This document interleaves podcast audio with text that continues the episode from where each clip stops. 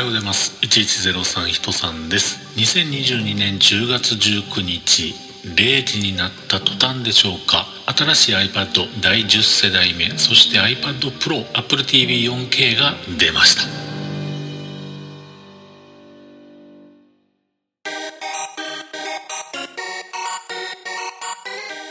ということで今日も話しさせていただいております。1103と書きまして人さんと言います。よろしくお願いします。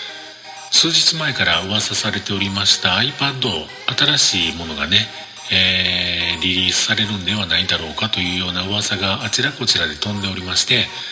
で18日の夜もしくは19日早朝に出てくるのではないかというような感じやったんですけれども19日の0時頃でしょうか僕もずっと見てたんですけれどもね0時になって再読み込みしたらポロッと出てきたというそんな感じがしたのですがどうなんでしょうか？出ましたね。新しい iPad そして iPad Pro Apple TV4K が出てまいりました、まあ、今回大きく変わったものといえば普通の iPad ですね。無印の iPad で第10世代と呼ばれるものになりますがホームボタンがなくなりました。ついになくなりました。ホームボタンの代わりにタッチ ID のね、まあ、言ってみたら iPad mini みたいなああいう感じのねスイッチそこにタッチ ID がついたというような感じです。今回空張りがありましてブルーピンクシルバーイエローそして容量が 64GB と 256GB w i f i モデルとセルラーモデルがありますよということでモリモリにしてみますと今ちょっとやってるんですけれどもモリモリにしますと11万6800円。うん。そして、え仮に、えー、w i f i モデルにすると9万2800円。2頃ではなくて64ギガにすると6万8800円というお値段になっています。コネクタは USB-C になっているようでチップは A14 バイオニックが積まれているようで画面サイズがですね10.9インチの LED バックライトマルチタッチディスプレイというものを搭載しているようで Apple Pencil にももちろん対応はしておりますがこちらの方は第1世代が対応しているようです、まあ、今回4色のね空張りが出てきてかつホームボタンが廃止されたというこの無印 iPad なんですけれどもちょっとね目新しいような感じがとてもしております。そしてですねこれ iPad だけではなくてこの iPad に取り付けることができるキーボードもね別で出てきました。このキーボードの名前がマジックキーボードフォリオというものらしくてですねキーボード本体とあと iPad そのものを立てるえー、そうですねざっくりと言いますかド直球で言いますとマイクロソフトのねサーフェスプロのようなキックスタンドがついているようなその背もたれ部分これがですねキーボードの部分と分離されているそういうタイプになっているみたいです。ちょっと今までにはない形ですね。あのーアップル純正ではなくてあれどこでしたっけ？僕も持ってたんですよ。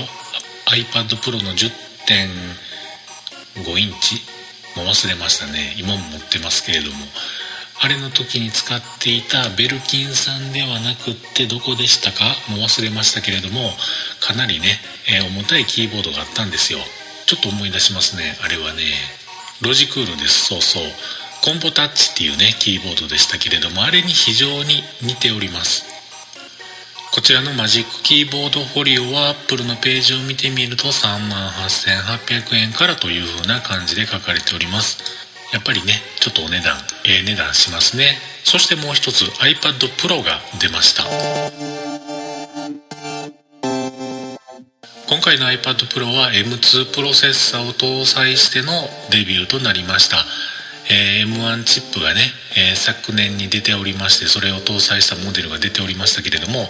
今年 M2 が乗って登場ということになりました。11インチと12.9インチのモデルがまたまた出てきておりますけれどもやはりこれも前回と同様に12.9インチの方はですねリキッドレティナ XDR ディスプレイを搭載していて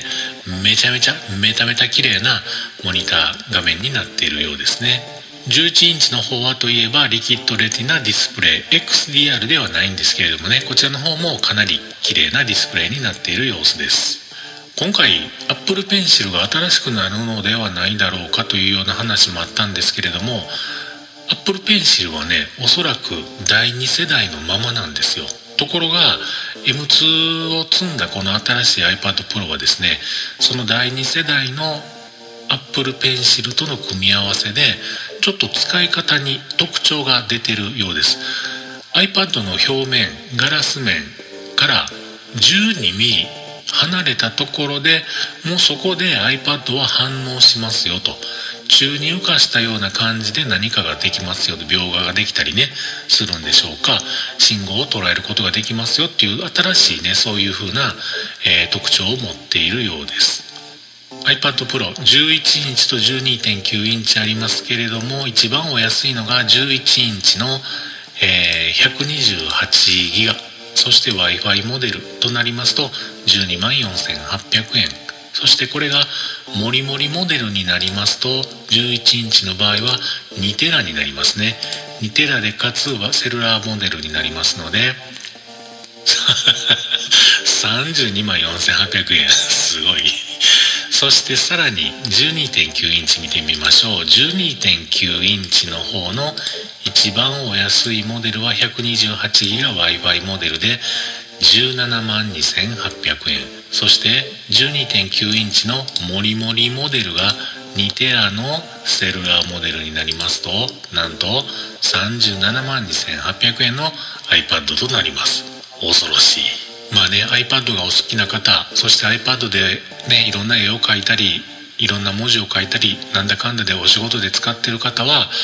めちゃくちゃこれも欲しい商品なんだろうなというふうに思います。で今回ですね iPad の第10世代ちょっと話また戻ってますけれども第10世代普通の無印第10世代が出てはいるんですけれども第9世代がですね併売されるようですね。うん。なのでホームボタンが欲しい方ちょっとでも安くあげたい方特に企業さんとかでね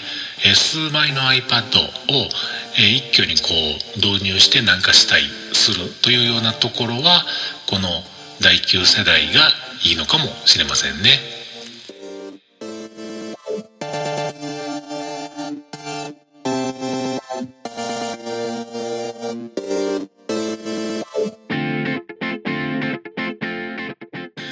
そして AppleTV4K です。こちらの方、まあ、何が変わったのかはっきり僕も分かっておりません、えー、お値段だけ言っておきますと2つありますね。W i f i モデルと w i f i とイーサネットモデルのものがありますが w i f i モデルが64ギガストレージで19,800円。そして、えー、w i f i プラスイーサネットのコネクタを持っているものでは128ギガストレージで23,800円という風なものになっているようです。他にもねサイレント的にいろんな新しいものが出てるのかもしれませんがちょっとまだそこまで見切れていませんがまた皆さんも Apple のホームページご覧になってはいかがでしょうか。ということで急に10月19日になった途端に、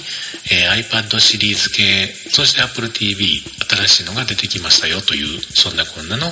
速報でした。